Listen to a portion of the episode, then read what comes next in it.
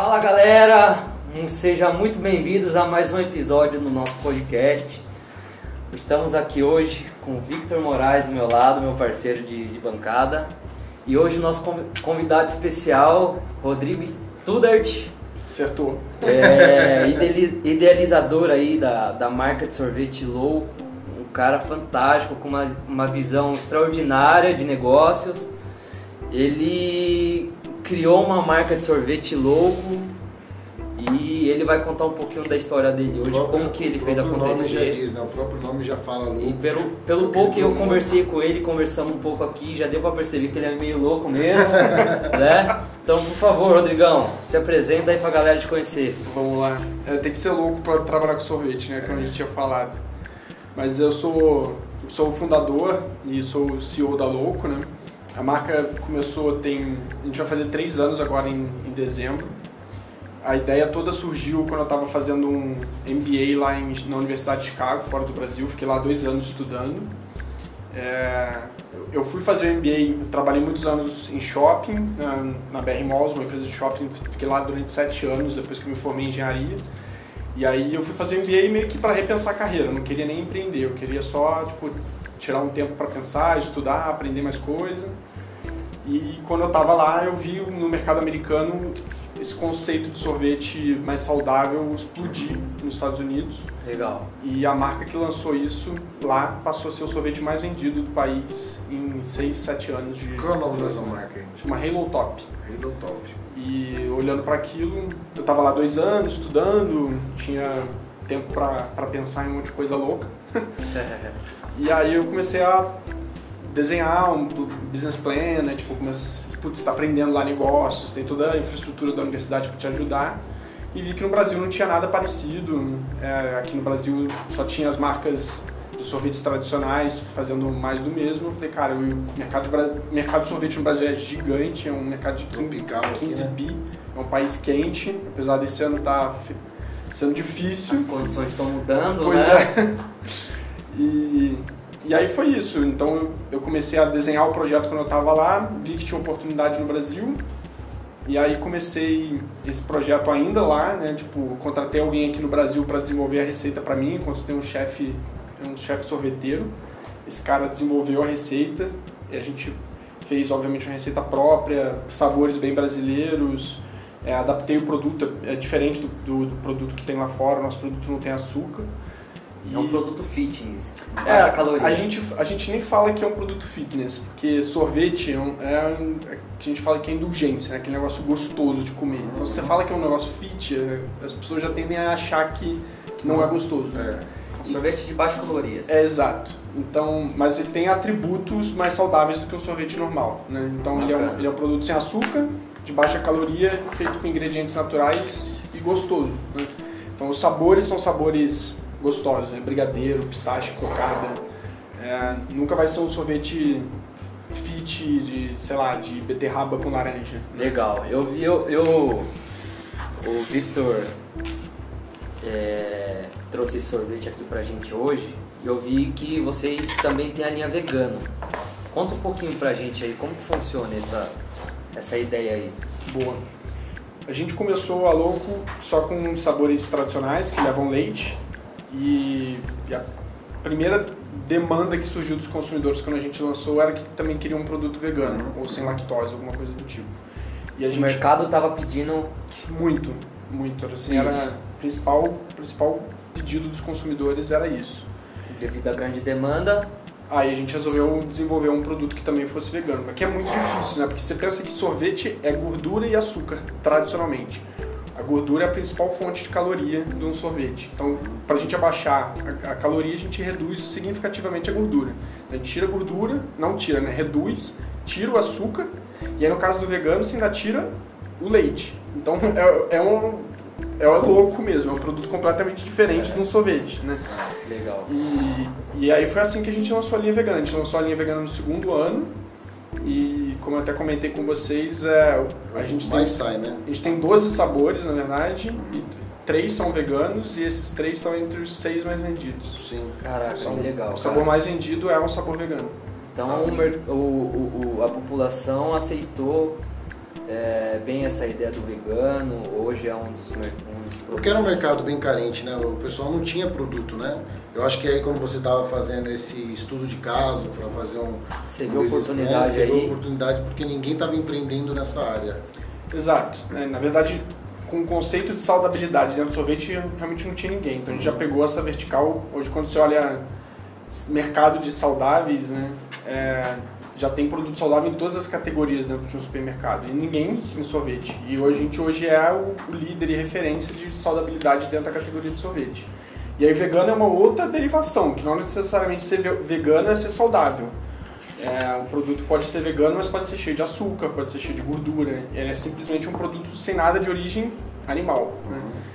E Que esse é o conceito do veganismo. esse é o conceito do veganismo, exatamente. Então é diferente de ser um produto saudável. Você pode ter um produto vegano, mas que, seja, que não seja saudável. Legal. Mas o consumidor se confunde muito. Ele acha que um produto vegano necessariamente é saudável.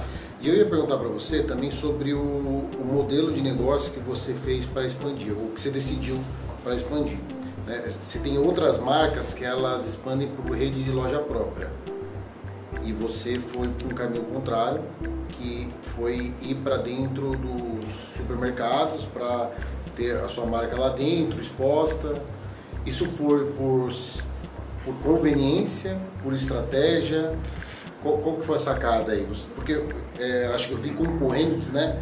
Só terminando de pensar, porque na verdade eu vi concorrentes com embalagens parecidas, com propósito também, com essa linha mais gourmet do sorvete, que eles tentam expandir, expandir para o outro lado. Ao invés de ir para o mercado, eles tentam fazer uma apresentação diferente.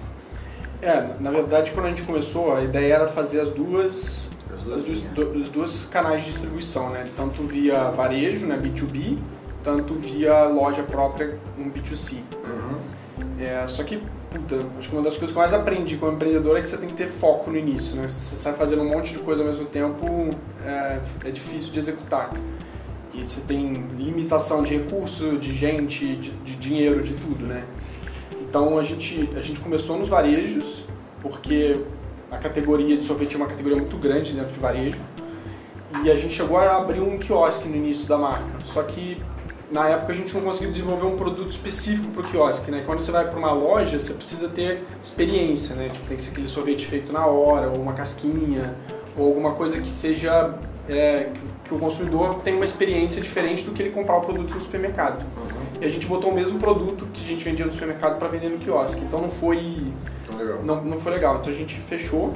Valeu a pena porque funcionou como uma ativação de marca durante um tempo, mas a ideia é voltar com essa estratégia, mas aí sim desenvolver um produto próprio. Uma experiência completa. Exatamente. É, que é o que a gente estava conversando com o Raul da Biscoitê, né? Sim. Ele, ele quando monta o quiosque no shopping, ele, ele propõe uma experiência completa, então um cafezinho, com sorvete e tal. Tem todo um, um que- roteiro desde o do momento É, da abordagem um- do cliente. Um Então, de, de, de produto, né? Pois é. É, que pra gente, assim, vender o sorvete da mesma forma que a gente vende no supermercado, acaba não tendo tanta diferença, né? O cara tem que ir ali na loja pra sentir aquela experiência ter uma e experiência diferente, né? É, Fazer o claro. sorvete na hora, servir, né? Tipo, uma coisa diferente. Legal. Rodrigão, fala um pouco mais aí da Logo, da onde que surgiu esse nome, um nome diferente, né, para sorvete. Sim.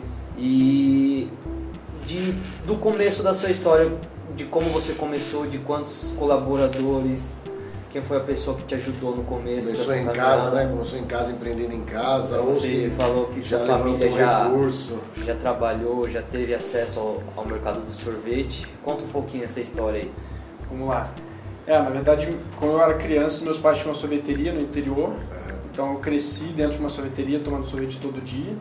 Você é da onde? Eu sou do, de Valença, Valença. no interior do Rio. Rio de Janeiro. E minha família tem nada Você a não ver. tem muito é, sotaque. Eu perdi o sotaque porque eu já morei em um monte de lugar diferente. É, então é, acabou. Não tem muito sotaque. Mas eu tenho um pouquinho, sim, mas, mas bem pouco. É, E em Valença meu sotaque é mais mineiro do que do, que do Rio. é. E, mas minha família não tem nada a ver com a Louco, acho que foi só uma influência que eu tive, assim, de ser um produto que eu gosto muito. Uma coincidência, de repente. uma coincidência. É, e aí eu comecei a Louco, como eu falei, lá em Chicago, né? E aí a Ah, você gente começou lá. Essa Comecei ideia veio lá. de lá. veio de lá, eu comecei lá.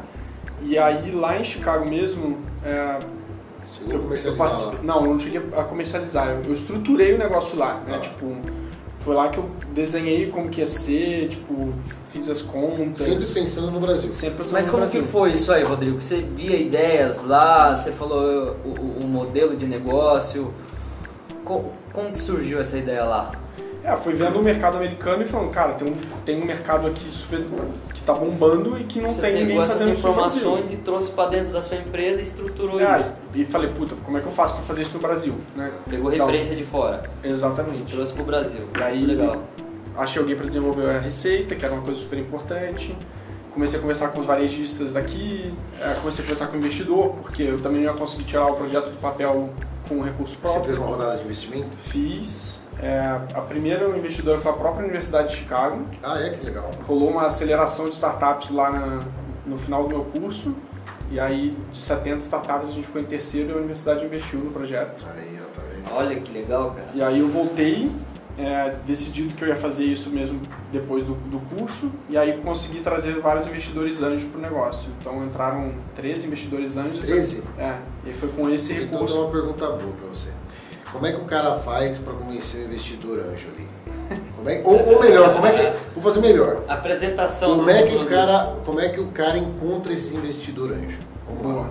Porque assim, ó, Essa é se muito essa pergunta. Porque o que acontece? Se o cara. Se o Essa é cara de um não, como o cara vai encontrar o investidor anjo? Porque eu acredito que o investidor, o investidor anjo é um perfil né, de investidor, mas o investidor ele pode ser qualquer um, certo? Sim, sim. Certo. E como que encontra? Vai, vamos lá, deixa você responder. Como, como você vendeu esse Cara, sonho? eu consegui, basicamente com a minha rede, é, meu networking, tipo, da minha carreira profissional, das pessoas que eu conheci no MBA, e, e aí você começa a apresentar o projeto, e aí alguém vai te apresentando para outra pessoa. Então, eu lembro que quando eu estava começando, não só para investimento, mas para entender sobre o processo de empreender, e, qual- tipo, como eu falei, trocar muito com o empreendedor é muito bom. Toda conversa que eu, que eu entrava, eu saía com o objetivo de sair com mais duas pessoas para conversar daquela conversa, Sim. fosse investidor ou não. Então foi muito assim, eu comecei a apresentar para alguns investidores, os amigos ou pessoas que eu já tinha trabalhado, falavam, puta, tem esse cara aqui que também investe, tem essa outra pessoa que investe, e aí vai, e aí você vai apresentando para um monte de gente. Você definiu um percentual que você queria é, rodar ou não? Ou, tipo assim, ó, eu preciso levantar tanto e eu vou vender cotas de tanto. É, eu, na verdade a conta foi, eu preciso levantar tanto, né? Você faz lá uma... Dá pra falar em quanto? Dá, dá pra falar. A gente, no início foram 2 milhões e meio. Dois mil e meio. Então, você faz uma modelagem financeira para falar, pô, pra botar isso de pé, assumindo que eu vou vender tanto, você faz toda a projeção e você fala, preciso de 2 milhões e meio para tirar esse negócio do papel e chegar até esse, esse ponto X, né? E aí, e aí você vai negociando com as pessoas, né? Tipo, aí é uma negociação, porque né, Sim. quando você, você, você capta investimento anjo, no meu caso, principalmente, eu não tinha, o que eu tinha era um PowerPoint com um plano de negócios, E uma ideia. uma, um produto, eu tinha desenvolvido já o produto, eu levava a amostra do produto e eu, era isso, né? É, a pessoa, né? A pessoa compra muita pessoa. né? Super, super. O que o investidor vai olhar nesse momento é o seguinte, ele é, é um mercado grande que, que tem potencial, você está resolvendo uma dor real do cliente, do consumidor, que ninguém está resolvendo, então isso, é, isso tem que ser a primeira coisa que eles vão olhar. É, e a segunda coisa é, É a pessoa. é a pessoa, quem que está à frente do negócio. Exatamente. Porque Que legal, cara. Porque é difícil hoje você conseguir vender uma ideia, né? E a pessoa conseguir comprar esse sonho seu. Pra você conseguir é, convencer a pessoa, meu, isso aí é, Não, é é total. muito difícil. o Você papel do procurava empreendedor... pessoas que tinham um propósito parecido ou não? Sim, de certa forma sim. Nem todos os investidores têm propósitos parecidos, mas tem investidores que sim. Tá. Então, isso, isso faz muito sentido, né? Porque a pessoa se identifica ali com, com o negócio mais que ela fácil, investindo. né? Fica, fica Mais mais fácil fácil. converter ali. Sem dúvida, sem dúvida. Legal, Rodrigão. E hoje você tem a fábrica em São Paulo, né? Como você disse, Ah, a gente não tem fábrica, a fábrica é terceirizada certo? e ela fica no interior de São Paulo. E você faz a distribuição toda de São Paulo. É, na verdade, o produto é produzido no interior de São Paulo, fica lá em Franca, e aí tem C- CDs em CDs, vários lugares que saem de lá e, e abastecem CDs para abastecer os, os varejos nos diferentes lugares que a gente está. A gente não tem estrutura operacional própria, toda a produção e distribuição é Uma terceirizada. receita própria produzida, né? É, o, o, o conceito estratégico do negócio é: vou desenvolver um produto uma receita nossa que é exclusiva e é onde tem um diferencial de produto e investir muito em construção de marca e comercial. Né? Então, é, a, porque eu poderia pegar o dinheiro e fazer uma fábrica, só que tem fábrica disponível para você terceirizar e sem você precisar investir nisso. E o diferencial do meu produto não está na tecnologia que eu estou utilizando na fábrica, está muito mais na, na receita e em como você comunica essa marca. Né? Quando a gente fala de produto de consumo, é, marca é muito importante. Né? O branding. O branding é muito importante. Então a gente se concentra muito mais em construção de marca e, e a negociação comercial em si do que na, na, parte operacional. Apesar de que para sorvete a parte operacional é super crítica, né? Tá. Mas eu não preciso deter essa, essa, essa parte do negócio, né? É. Não sei se é tão simples responder, mas é, eu vou perguntar assim, verbalmente, né? Mas, por exemplo, aí você montou o BP, beleza, precisa levantar 2 milhões e meio versus X percentual do meu negócio e aí, provavelmente, nesse BP seu, na nossa conversa aqui, eu percebo que boa parte desse 2 milhões e meio ia ser investido em pessoas. Isso dificulta muito, né? Para levantar o recurso ou não. Como que funciona? Porque, porque a maior parte estava em pessoas ou não? O Sim. fluxo que é distribuir. Que na verdade quase todo negócio é.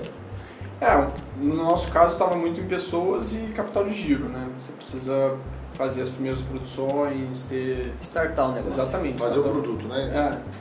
E no nosso caso, a gente aceitação do investimento em freezer, porque hoje boa parte das lojas que a gente está, a gente coloca o freezer. Então Cada freezer... loja é um freezer que você tem que colocar? Não, não em todas as lojas. Tem loja que a gente entra no freezer do próprio varejista, mas certo. tem muita loja que a gente coloca.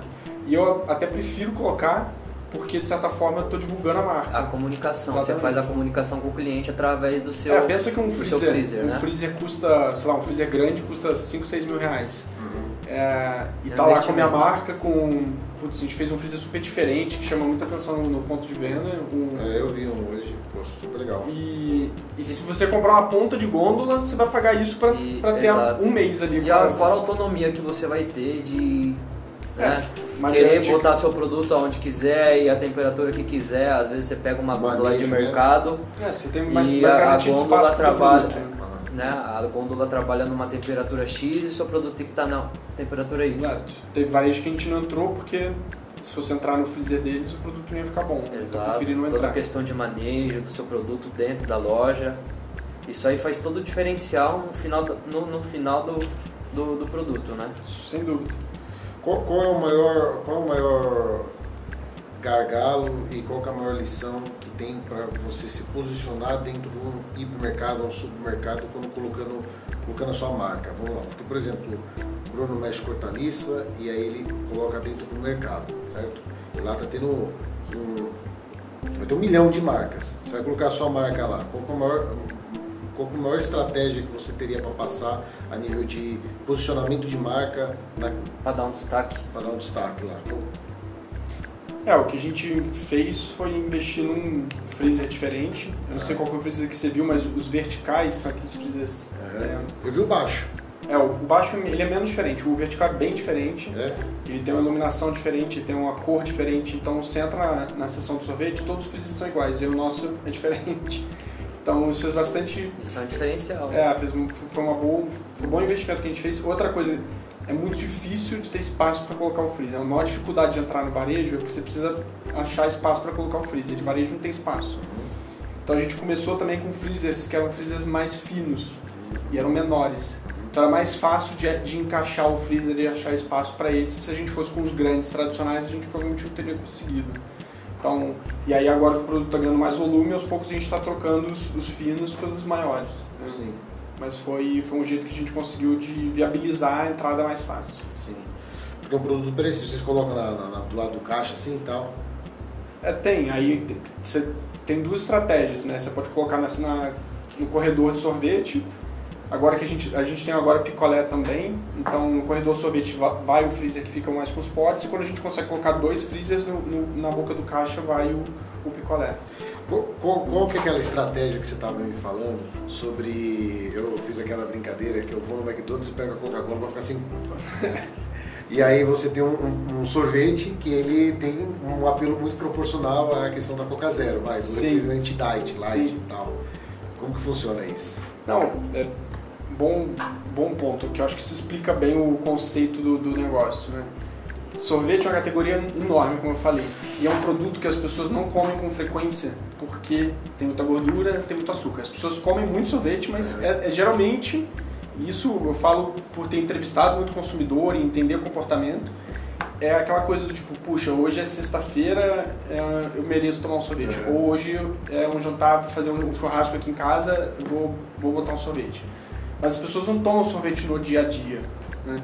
Então, o conceito do, da Louco é falar assim, putz, você pode ter esse negócio gostoso e você pode colocar isso na tua rotina, você pode tomar mais vezes. Porque que é um pouco da Coca Zero, né? Tipo, as pessoas gostam de tomar refrigerante, mas fala, cara, vou tomar uma lata de Coca todo dia, esse negócio faz mal pra caramba, tem muito açúcar. E aí a Coca Zero você se sente menos culpado, você vai e toma aquele negócio, tipo... Cara, se eu fizer mais igual Coca Zero, a Coca Zero me viciou.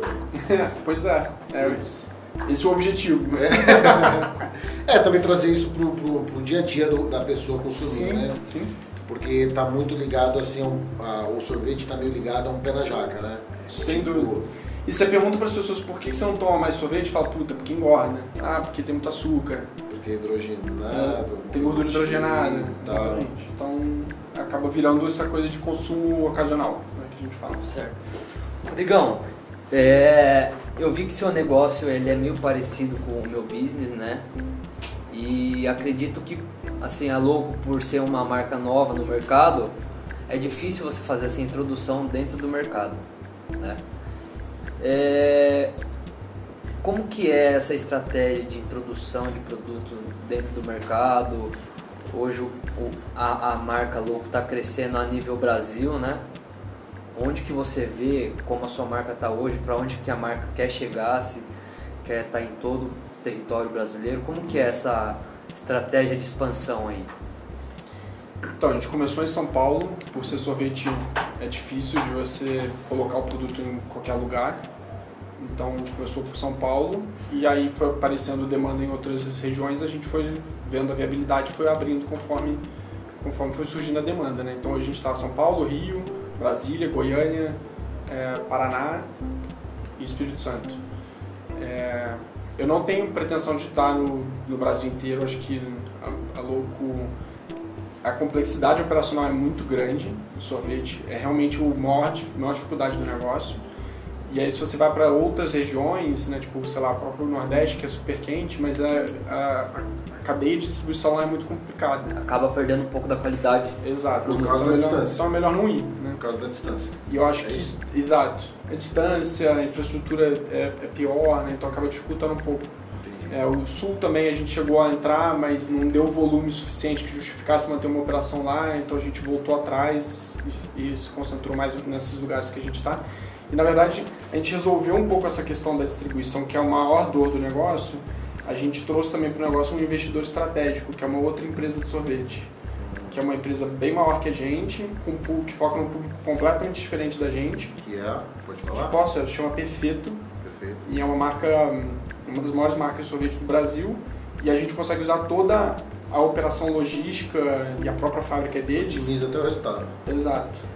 Então a gente consegue ter uma distribuição é, de, de escala, né? Porque eles já têm, já tem escala, sei lá, tem muitos mil pontos de venda uhum. e sem a gente ter escala, né? Então foi uma, foi uma parceria bem importante para a gente conseguir Legal. expandir o negócio. Legal. Uma pergunta que eu queria perguntar e nada melhor do que você responder. Como que funciona esse negócio de consumo de sorvete? No frio a galera consome diminui com certeza a demanda, mas eu queria saber, vamos dizer, Campos do Jordão, que é um lugar frio pra caramba. Sim.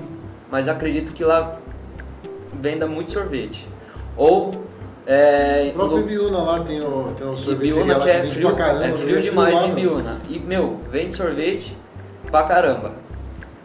Como que é esse negócio? Na praia vende mais, quando tá quente vende mais, quando esfria cai o consumo. Explica um É, o pouquinho. produto é muito sazonal. A gente está tá no terceiro ano, né? Nos dois primeiros anos a gente. Nos dois, nome, nos dois, perguntar um negócio. Pode falar. nos dois primeiros anos a gente não sentiu sazonalidade, porque não teve. O frio foi menos intenso. O primeiro ano a gente estava começando, então estava crescendo muito. É, o segundo ano teve pandemia que tumultuou tudo. Mas esse ano fez muito frio, a gente sentiu sazonalidade de fato. Que era uma coisa que todo mundo me falava quando eu começava, puta, é um negócio super sazonal, etc. Isso a gente sentiu mesmo. Então é um, é um business sensível a sazonalidade. E, obviamente, no verão o negócio explode, né? Tem, tem um consumo muito grande, mas se fizer muito frio, a venda cai significativamente. Acho que estratégia de longo prazo para isso, é uma coisa que eu penso muito para Louco mesmo, é que ela não seja só uma marca de sorvete, né? Seja que a gente replique esse conceito da indulgência é, que você pode comer sem culpa para várias, outras várias outras categorias. Legal. O próprio chocolate também deve ter muita coisa proporcional, né? Pois é. Lá em Biona tem uma, uma, uma sorveteria, esqueci o nome, agora estava perguntando pro Bruno. Que não sei quem me contou isso lá, algum, algum amigo nosso em comum contou que, tipo, é, a história do cara lá, que ele, ele tava vindo para Ibiúna montar uma sorveteria e acho que ele tinha uma sorveteria numa outra cidade. E aí o que acontece? Ele, quando tava vindo para Ibiúna, os caras começaram a tirar sal dele. Falou, pô, Ibiúna é frio, cara. Você vai montar uma sorveteria lá, você é louco, não sei o quê. E ele montou deu super certo. Pô, bomba a sorveteria dele e tal. Também tem a questão do, do, de como ele se posiciona, que é bem legal o espaço e tal. É, compensação, ainda é, a nível de. Quebrou o tabu, ele quebrou esse Ele tabu, quebrou né? ali. E aí tem, por exemplo, uma indústria que a gente atende, que é a Daikin, que é uma marca de ar-condicionado. E aí ela veio pro Brasil, né? É, Ela é cliente nossa, a gente fez bastante obra para ela. Porém, quando ela veio pro Brasil, ela achou que ia é, fazer a permeabilidade muito fácil, ia permear no mercado muito fácil. Por quê? Porque se os caras vendem de ar-condicionado no Japão, o Japão é frio, né? É, também deve ser calor, porque é, um- é um- é uma ilha, né? Mas ao mesmo tempo ele é frio. E aí eles, o mundo mas eles vieram pro Brasil e acharam que ia permear muito mais fácil. E posso estar errado, mas eles tiveram grande dificuldade de permear aqui na linha residencial. Eles têm um domínio muito grande na linha é, de- Empresarial. empresarial, que é a parte de VIF e tudo. Sim, mais técnico. Mais técnica, que aí eles dominam a tecnologia. Porém, na parte residencial eles não conseguiram ter a permeabilidade porque eles trouxeram algo muito próximo ao que você trouxe para o mercado. Que eles trouxeram o mesmo produto, só que com diferenciais. Como se fosse o, um celular como um celular de entrada e o iPhone. O iPhone ele, Uhum. só com valor agregado muito mais alto. E aí, qual que é a sacada de empreendedorismo ali, de, de- de gestão de negócio que a gente pode tirar disso? Que você acha que pode tirar disso? O cara que foi pro negócio que tinha tudo para dar errado e fez um puta no negócio dar certo, e o cara que veio no mercado que jo- jogou o anzol no rio que tava cheio de peixe, mas não viu que o negócio não era muito bem assim. Tem uma lição aí que você pode passar para nós disso? Fala para mim.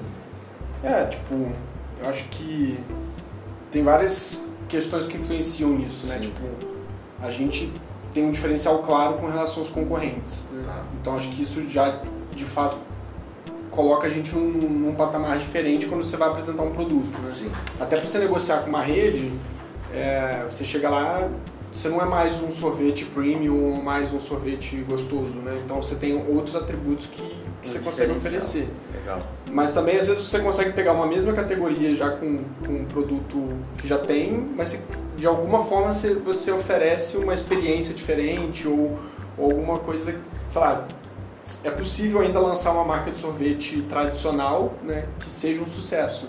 Você precisa construir toda uma estratégia por trás disso, mas é possível. Mas, obviamente, para entrar é muito mais fácil se você traz um diferencial claro que, o- que o consumidor perceba esse diferencial e que seja uma coisa que, que o mercado tem menos oferta, né? A Louco hoje faz é, ativação de marca, ativação da brand, eventos, degustação, uma coisa assim ou não? Cara, a gente fazia muito antes da pandemia, né? Com a pandemia a gente teve que restringir degustação. A gente... Ah, não podia, não podia mais? Não, porque é consumo de produto no supermercado. né? Você acha que é uma estratégia que vale a pena investir ou não? Sim e não. Sim, porque assim, a primeira coisa é importantíssimo provar o sorvete. Você fala, putz, o sorvete sem açúcar, baixa caloria, esse negócio não vai ser gostoso. Aí a pessoa prova e fala, cara, é realmente bom. Então, pro- provar é um negócio importante para você desmistificar esse negócio e a pessoa entender que o produto é bom.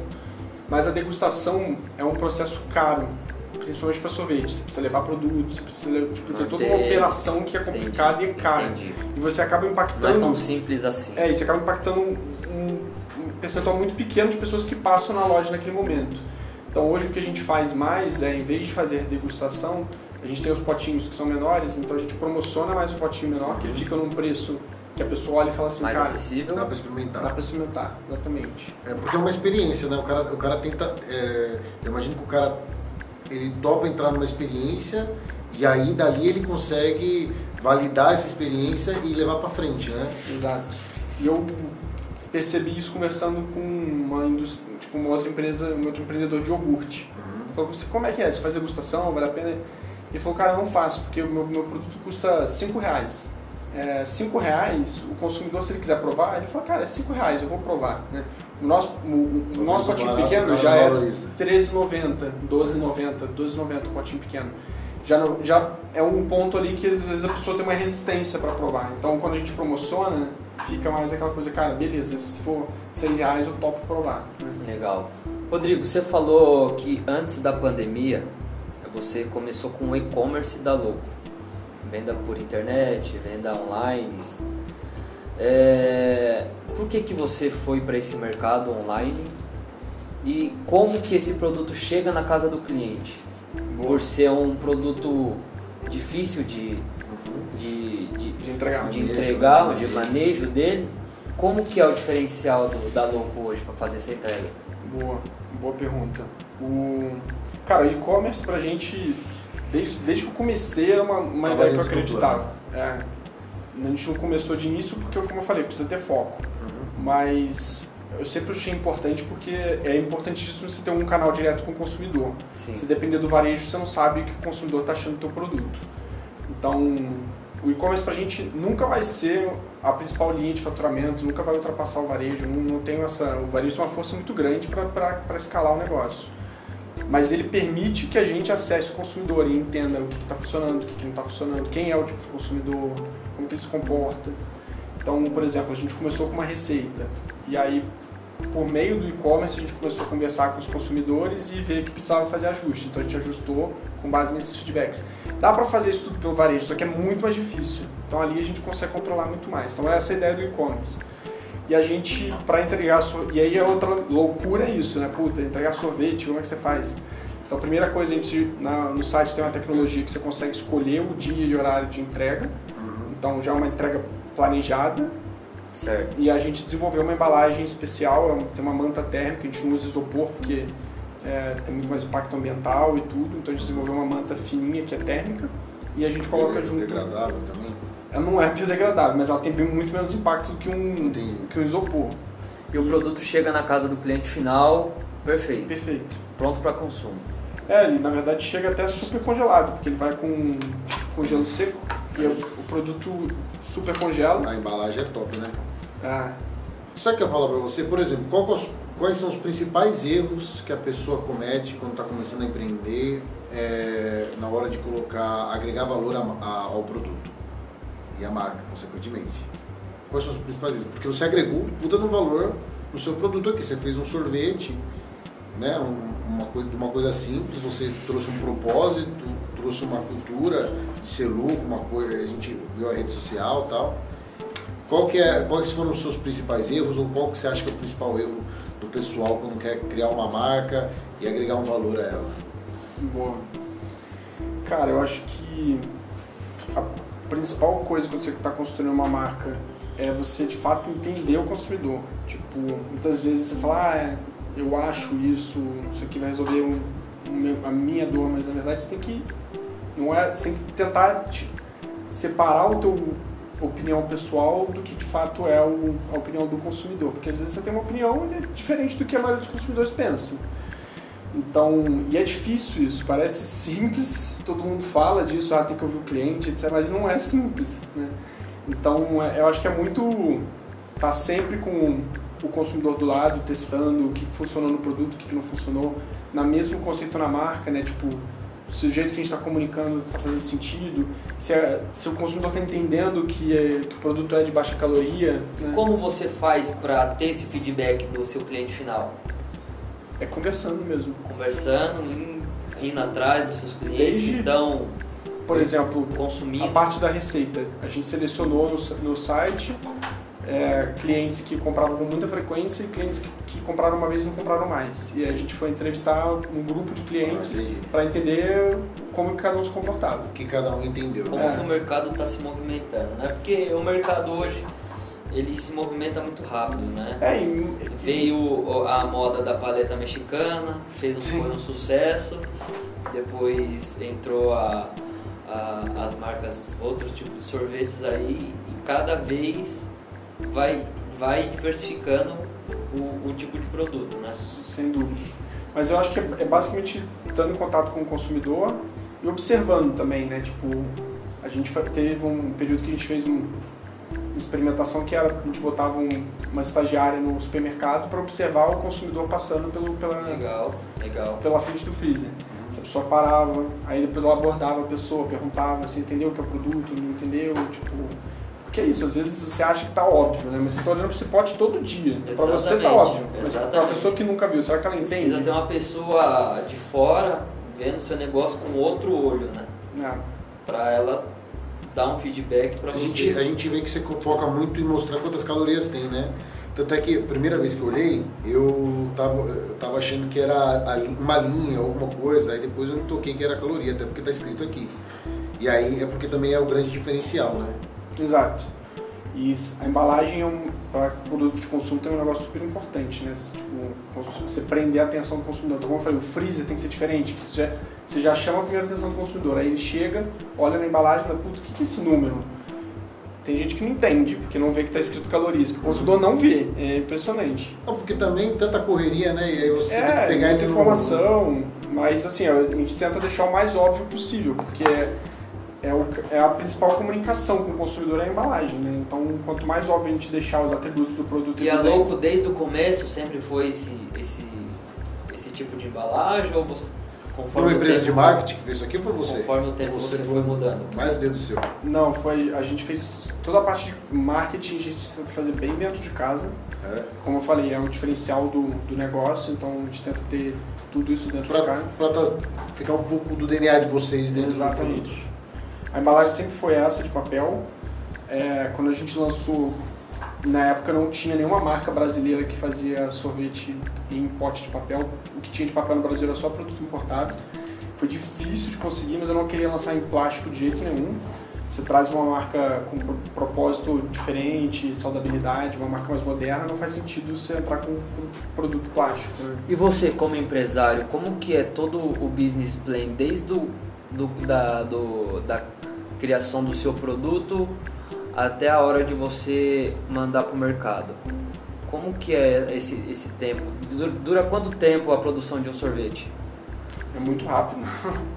Não, na verdade tem todo o processo de comprar matéria-prima, né? Isso, isso é complexo. Ele tem algum tempo que ele tem que ficar armazenado, congelado, ou assim que ele congelou já pode sair para distribuição? Não, tem. Você, você Tem. produz o produto, ele precisa ficar três dias numa câmera ultra fria para ele estabilizar.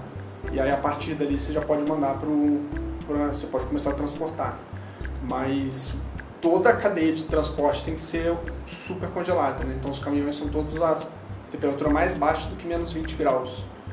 E aí você garante a qualidade do produto, porque se vai sofrendo variações de Sim, temperatura, ele vai derretendo e recongelando e aí ele vai Até mesmo perdendo no local, né? Até mesmo, até mesmo no local. Por isso até a questão do freezer ser próprio seu, deve ser para controlar tudo isso.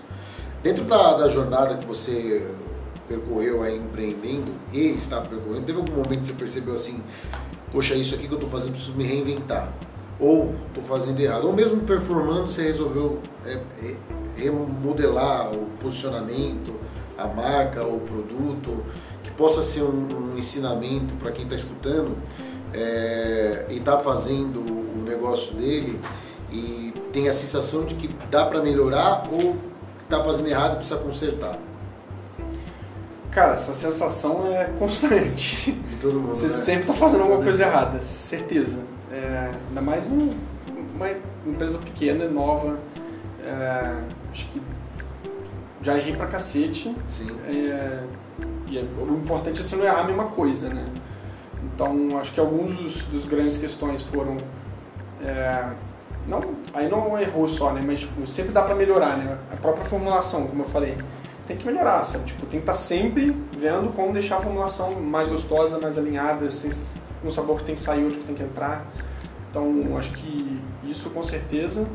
E outra coisa que eu também comentei, eu acho que foi um pouco dessa questão da expansão, né? A distribuição é muito complicada. Então, a gente foi para o sul, porque a gente queria crescer, tinha muito cliente pedindo lá e a gente foi. Só que, cara, é, é caro, a operação não se paga.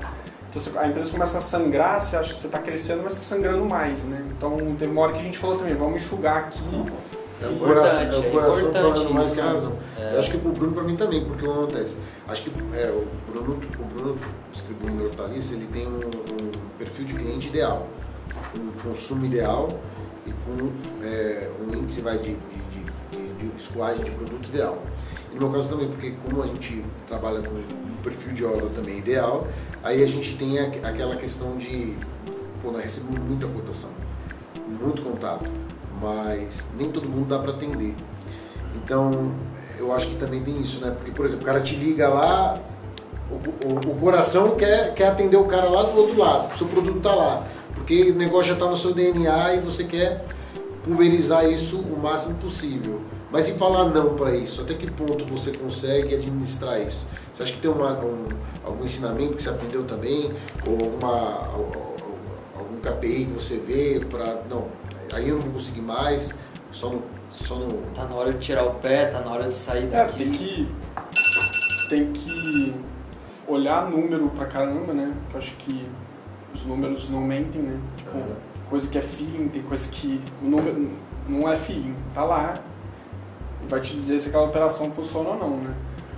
Mas eu acho que eu acho que isso para qualquer negócio, independente de sorvete, tem que ter foco no início, não adianta querer fazer tudo. Sabe? Se você quiser fazer tudo, vai. Vai fazer tudo mal feito e nada bem feito. Exatamente. Então, óbvio que putz, dá para ser rápido, crescer pra caramba, etc. Mas assim, é, precisa ter um pouco de foco no início. Foca numa coisa, mantém a qualidade do produto. Resolveu ali, tá funcionando, aí você vai para outra. Né? Você, você tem sócios? Tem. Tem sócios tem. sem ser investidores? Sim. E como que, como que você escolheu eles? Eles estavam dentro desse, desse estudo de caso lá atrás ou eles vieram no meio do caminho? Eles vieram no meio do caminho. É? é. Como que foi? Como, como que foi esse recrutamento aí? Você fala, puta, esse é um cara que eu preciso ter ele no time. Deu uma meta para ele bater? Não. ou você analisa o perfil dele e fala, esse é um cara que vai resolver... É, na verdade, como a gente estava falando no início, né?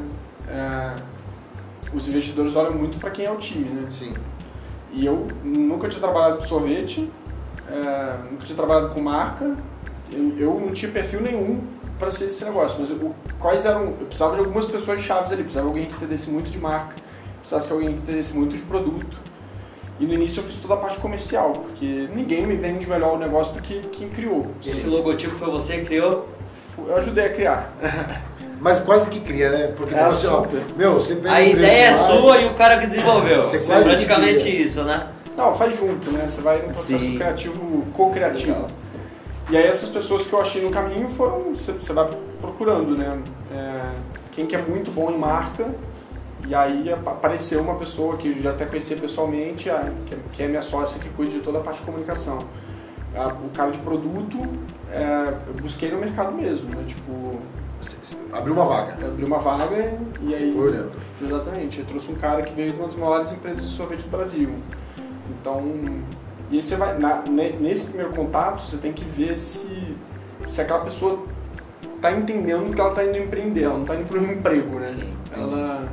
Óbvio, ela vai ter um salário, vai ter tudo ali, mas ela não está indo para um, um, emprego. É uma. Vai ter que tomar muitas decisões. Exatamente, vai tomar risco também, vai, vai risco. ter uma série de de é, é, totalmente diferente trabalhar é uma aventura. Exatamente. Você entra no jogo é, e você tem que dominar é, não, a arte. Não é uma aventura porque, porque mas assim, é, é, um, é um modelo completamente diferente de um emprego. Né? Sim, sim. Então, isso você precisa conseguir medir né, quando você bate papo, quando você entrevista, para ter certeza que, que aquela pessoa tem um perfil para aquele tipo de, de, negócio. E você consegue desligar bem assim, tipo, do, do seu negócio? Não. não. Não. 24 horas. Difícil. Não, no final de semana eu tento desligar. É. é mas é difícil, é muita noite sem dormir. É. muita.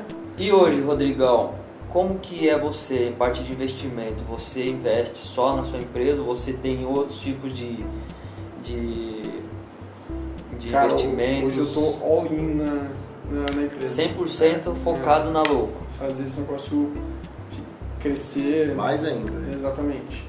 Legal. Totalmente focado. É, isso é importante, cara, porque a gente sabe que é, uma coisa para dar certo demanda muito tempo e a força de vontade. Energia, né? Muito, muita energia. E não é da noite pro dia que o negócio acontece. Não mesmo. É, cara, é muito louco isso, né? Você vê. Ah, é muito louco. É, você vai conversando com vários empreendedores e as, as pessoas passam pelos mesmos perrengues. Você fala, cara você acha que é só com você, aí você bate papo com outra pessoa, você olha outra marca lá. E quando você vai é, atrás de, de, de, novos pontos, Rodrigão, como que você faz? Você vai visitar o lugar antes, você vê como que funciona, você vê se tem movimento, se não tem, se seu produto tem o um perfil para aquela região ou não. Como que você faz essa avaliação? Ah, a gente tem um mapeamento já prévio de quais são os lugares que a gente quer estar, quais são as redes que a gente quer estar. E aí a gente monta toda uma estratégia para conseguir entrar lá, né? Tipo, como que a gente vai abordar, como a gente vai chegar nessa pessoa, como que a gente vai chegar, achar o contato lá dentro. Legal. É, e faz todo um pré-mapeamento com base. A gente usa muito como referência a categoria premium de sorvete. Onde tem produto premium, tem espaço para a gente entrar. Porque assim, ó, o, você tem um produto perfil consumidor mais premium. Né? Sim. Aí automaticamente você escoa esse produto também no supermercado mais premium também, que tem um público mais selecionado. Isso porque é, é o perfil consumidor ali, né? Uhum. E aí isso desde o começo você estudou isso daí para pensar nisso, como funciona isso? É, você tem que quem que é o teu consumidor, né? Desenhar lá a persona, quem é o público-alvo que você está impactando e onde que esse, essas pessoas estão, onde que elas compram, onde que elas consomem. Então é fazer esse... esse que consome tem um produto com valor agregado, né? Sim, ou, ou que produto, procura produtos que sejam mais saudáveis, né? Então, tipo, a gente está dentro desse espectro aí, né? Então, a gente tem diferentes... Você desenha lá diferentes públicos-alvos, né? Que são as pessoas do seu negócio e fala onde que essa pessoa vai consumir o produto. Né? Lá, pode ser uma pessoa que é só premium e pode ser uma pessoa que não necessariamente é uma pessoa que tem alto poder aquisitivo, mas ela se preocupa muito com a alimentação. Então sim, ela, vai, ela vai consumir. Sim, sim. Mas, mas o, a, o custo do, do produto automaticamente tem que estar muito ligado ao perfil do consumidor, né? É, com certeza. Isso impacta diretamente. Pô, tem, tem uma história legal que eu escutei. Tipo assim, o cara queria agregar valor ao, ao, a um produto, né? E o cara era um artesão. E aí, tipo, ele olhava um puta artesão lá que cobrava 200 mil reais a peça. Aí ele chegou para um cara e falou pro cara assim: é, pô, como que eu faço para ter uma peça, é, uma peça que valha 200 mil reais? Aí ele falou: cara, você precisa ter posicionamento. Aí o cara falou assim: tá, mas como que eu faço isso? Aí ele pegou e colocou: faz o seguinte, coloca três peças, três cadeiras lá na frente que você tenha feito, a melhor cadeira sua, e coloca 200 mil reais para vender cada uma e ninguém vai comprar, porque as peças custavam 300, 400, 500 reais. Depois que ele colocou ela lá, ficou durante muito, muito, muito tempo, é, ninguém comprou. Aí ele chegava para as pessoas, aí depois de um tempo você pergunta para as pessoas quanto, quanto, quanto vale essas cadeiras para a pessoa. Cada um vai falar um valor e quanto que elas pagariam naquela cadeira, certo? Quanto que vale essa cadeira? Chega para a pessoa, quanto que vale essa cadeira? Ela vai falar mil, dois mil. Tá bom. Depois de um certo tempo, cara chegou para ele e falou assim, ó, bom, agora esconde essas cadeiras e fale que você vai dar uma recompensa, porque roubaram as, as cadeiras, fala que você vai dar uma recompensa de 200 mil reais para quem encontrar essas cadeiras. E agora pergunte de novo para as pessoas quanto que vale essas cadeiras, porque tá todo mundo procurando ela. E aí o cara agregou valor no produto dele. Então todo mundo procurava a cadeira dele, porque a cadeira dele valia 200 mil reais. E a partir disso, a cadeira dele valeu 200 mil reais. E a cadeira estava com ele, tal, foi toda uma estratégia, mas ele agregou valor uma historinha que eu vi, Sim. que achei monstro. Eu falei, pô, o cara agregou valor na cadeira, a cadeira virou 200 mil reais. Então, pra quem perguntava. Estratégia do cara. Né? quanto que vale a cadeira? O cara pergun perguntava, falou assim: não, a cadeira vale 200 mil. Porque se eu achar ela, entregar, vale 200. Sim. Dá pra fazer isso aí com obra? Ah, sorvete. o sorvete não dá. Sorvete não dá, não dá, vegano vai não. sair de linha e agora os últimos produtos. É, é essa historinha, pra, pra, sorvete fica só uma historinha. Fica só na historinha, né? Não, mas tem essa questão de... Saber posicionar. É, o preço, na verdade, não é, não é o custo, tem nada a ver com o custo, né? Tem que ter margem, mas... Mas é quanto que o consumidor está disposto a pagar, né? É isso, no final das contas. Sim. Tipo, independente de... Pela experiência. É, independente de quanto custe, né? É o quanto o consumidor está disposto a pagar. Que é o, o, a mensagem da sua historinha, né? É, E na verdade tem uma questão aí de, de tanto de posicionamento também, mas também de, de saber o, o valor ideal do produto, porque é, dependendo do produto, uma vez que a Lu se torna multinacional, tem, tem empresas que, por exemplo, McDonald's, Coca-Cola, ela, ela faz qual é o valor ideal dela de mercado, né? Eu não sei como funciona isso, mas eles, eles veem Você tal. diz do produto? É, É, você faz teste de precificação, né? Pra, pra entender. você sabe como funciona isso aí? Sei. Você vai, você vai fazendo testes, né? Você seleciona um grupo de controle, você pega uma, uma quantidade de lojas e varia a variável preço só naquelas lojas. E mantém todas as outras variáveis parecidas, né? Tipo, mesmo perfil de loja, mesmo tipo de localização, etc. E aí você vê quanto que aquilo ali impacta no, na venda. E aí vai definindo E aí você vai definindo o preço Porque ideal. também isso daí é um. Porque Você um pode botar né? mais caro, o produto vai vender menos, mas vai dar mais margem, né? Então qual que é o, o ponto ótimo ali entre volume e margem? Essa etc. questão de, de publicidade, ô Rodrigo, é, você faz um anúncio, você dá uma patrocinada, é, vamos dizer, você vai, vai entrar o verão agora, pessoal na praia, e você faz um anúncio lá na região do Guarujá. Pô, isso aí tem uma coisa massa. É, Tipo assim, ó. Como que Praia, é isso a pessoa aí? cuida do corpo Dá e resu- praia também é calor, né? Super. Dá Porra, resultado isso? É você fazer um anúncio pago numa determinada região que você tem certeza que o negócio vai, que vai dar certo? Você acha que você, como tem essa estratégia de, de, de anos aí de, de rede social, isso aí faz diferença ou não no negócio? Cara, faz. É, no nosso caso é muito difícil de medir o resultado exato, porque tem muito, muita coisa que você vai pagar para fazer no online que você vai ter resultado também no offline. né? Então é difícil de você saber exatamente se aquilo deu um retorno real pro negócio. Mas o e-commerce ele ajuda a gente nisso também, sabe? Tipo, A sentir o mercado. A sentir um- Você pelo fala- menos um pouco de- do que está funcionando mais ou menos. Você falou um negócio aí, eu já imaginei esse cara fazendo o pitch dele, vendendo o negócio dele. Puta que pariu, é justamente isso, certeza que ele fala isso. Porque o que acontece, a pessoa que tá é, na praia e tudo mais, ela vai querer um sorvete. Mas ela também, automaticamente, ela se cuida, né? Cuida do corpo. Isso aí deve estar no seu pitch Carioca, também, do tá Rio de É, Janeiro, nem cara. todo mundo se cuida na praia, mas, mas sim, geralmente é um lugar onde as pessoas se preocupam mais com o corpo, né? Então, Mas então, aí pegou um puta pelo, né? super. Porque o que acontece, a pessoa tá na praia lá e tal, provavelmente tem aquele projeto verão, Projeto Verão, a galera dando aquela corrida na orla, e aí você pegou... para pra tomar uma água de coco, já come um Não, sorvetinho sorvetinho. zero. Mas é exatamente isso o conceito, assim, né? Tipo, Aí pegar vai e- ficar rico, pô. É- e assim, Pega cara, o contato dele agora, pega o contato dele agora. Deus te. Mas Vai o- ficar? Não, já tá, já. Tá, Não tô já nada. voando. Aí- Tô ainda, longe. ainda bem que nós estamos aqui. É. Tô longe.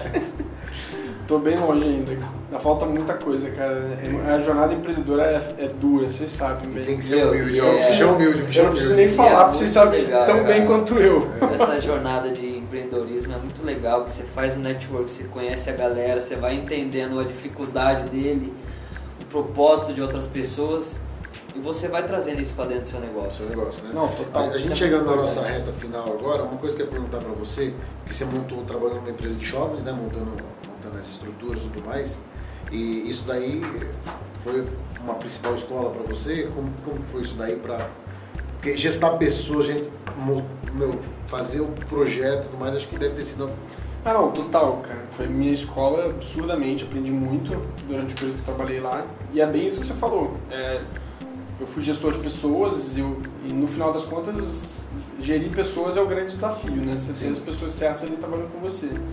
E também me ajudou muito lá porque eu trabalhava com novos negócios, né? Então era essa coisa de tirar do papel um, projeto, né? E empreender no final das contas é isso, né? Você tem lá uma ideia, você coloca num papel e depois você tem que executar. Né? Até, até a palavra empreender vai muito para empreendimento, né? Ah, total. A única certeza que você tem do, do, do plano é que ele não, não tá certo. Tipo, É. que não vai ser aquilo, né? É, eu falo uma coisa que nem. É importante planejar, mas nunca vai ser aquilo que você planejou. Eu falo uma coisa que nem todo mundo concorda, mas eu, eu levo pra mim, que assim, a grande sacada é você ter a consciência que o negócio vai dar errado. certo ponto. Não vai dar 100% certo. Não. É, então vai dar errado. E aí a grande, o, o grande diferencial para fazer o, o, seu negócio a um super boom é você estar tá lá como pai da criança e aí entendendo que algumas coisas estão erradas, você vai movimentando ela para dar certo. Acho que quase todos os negócios são assim. Então, eu, eu, gosto muito de pensar assim quando eu estou, sei lá, montando qualquer coisa. Total, faz todo sentido. Rodrigo, é, eu dei uma olhada na, nas redes sociais da Louco e tal, e eu vi que você se comunica muito bem com a galera, com seus clientes. Como que é essa comunicação quando você tenta fazer uma abordagem pro B2B quanto B2C? Né? Você tem o e-commerce, você está atingindo seus clientes. E como que é essa, essa conversação com o comprador é igual é, é do igual. atacado? É igual. Você tem que levar o, o conceito da marca é, no. Gostei dessa pergunta. Isso, isso, isso na verdade, isso está dentro da cultura da empresa. A gente... Mas a estratégia é mesmo ou você usa outro tipo de estratégia? Não. Você fala. É... Mesma coisa. Mesma coisa. É, porque complementando a pergunta sua, tipo assim, é, você se comunica com quem? Na sua rede social? Porque você, teoricamente, está fazendo Não, um a rede social é o consumidor final. Né? Tem que ser o consumidor final? Ali sim. Óbvio que o, que o, o B2B vai olhar a sua rede social porque é o cartão de entrada hoje em dia, né? Seu cartão de visita.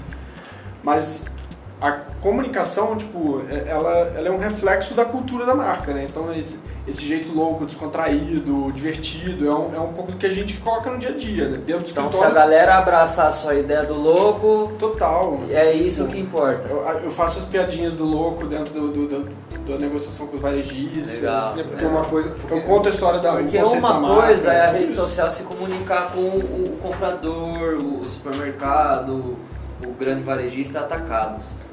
A outra coisa é você se comunicar com o seu cliente final, né? Mas Apresentar isso o produto tem, final. Tem muito, por exemplo, do. Por exemplo, é porque é, porque é um, um bem de consumo. Porque assim, ó, é uma empresa que presta serviço, igual a minha ou outras que eu, que eu conheço. É, muitas vezes, numa rede social ou a marca prefere se comunicar, por exemplo, no Instagram, prefere se comunicar com é, as pessoas da própria categoria do que com o consumidor final. Então ela, ela acaba criando muito mais conteúdo, né? A nível de informações e, e, e conteúdo mesmo, né? Sim. Entregar informação para aquela área, para aquelas pessoas que são daquela área, para engenheiros civis, por exemplo, no caso, né? Para engenheiros civis, para construtores, para arquitetos, mais do que é, do que para o próprio consumidor final. Sim. E aí ela, é, as, as empresas, no meu caso, elas procuram muito se posicionar como uma referência na área, naquele, naquele assunto. Naquele assunto, ao invés de, para se tornar uma autoridade no assunto, ao invés de é, se preocupar em, em criar, tentar conversar com o cliente dele. Eu não sei. Bom, é que geração de conteúdo é, é sempre importante para atrair consumidor engajado, né? Mas eu respondi mais no sentido do, do, da, da, forma como a gente se comunica. Legal, legal. É, estamos indo pro, né? Pros momentos finais do nosso podcast. Boa. Rodrigão, quais são as redes aí da Rodrigão, Vamos... a pergunta que não quer calar, vai ter Black Friday no site ou não vai? Vai ter Black Friday amanhã no site, todo o site 50% off. Então, Ó, galera, entrem, comprem. É isso aí. É logo.br. Estamos gostando dos recebidos que a gente está recebendo aqui. Com galera, recebidos, trazendo recebidos comprados. Os recebidos e tal. E, Rodrigão, queria agradecer a sua presença, esse bate-papo muito bacana que a gente teve. Eu que agradeço. Conhecer um pouco né, da, da sua história, do, da sua marca. O bando de loucos aí, como você fala. É isso aí. Meu, show de bola. A marca tem tudo para dar certo. Parabéns. Valeu. Pela sua jornada. No, na próxima já é multinacional. Porra! E espero que você retorne aí daqui uns, uns anos aí pra ter esse bate-papo de novo com a gente. Pra contar mais. Não, tomara, cara. Eu que agradeço aí poder compartilhar um pouco da história com vocês. Espero que tenha ajudado. É isso, entre no site, comprem. O empreendedor sempre tem que vender o produto, não importa. Como que é o é, site? que louco com wk.com.br, nosso Instagram é louco sorvete. L-O-W-K-O.com.br. Isso aí. Seu nome, o nome seu, depois que decora também não esquece. mas, é, mas é igual BR Work. BR Work é o seguinte, tem tanto nego que fala BR Works, BR Working, York Guys, não sei o quê. É, todo mundo fala tudo. É, velho. o nosso falando louco. É, É isso aí. E normal, normal. E segue a BR Work lá no Instagram também. pronto, nunca né? pedimos isso, né? Segue lá. segue. Patrocinadora do jabá. podcast. Sim, jabá. Segue a Nakate Verdura também lá, galera, no Instagram. A gente tá lá com o perfil, passando vários conteúdos diários pra galera. E é isso aí. Prazer, Rodrigão. Valeu, gente. Sucesso Valeu. na sua caminhada. Obrigado, viu? Valeu Tamo pela oportunidade aí, tamo junto. Ah, Isso aí. contente.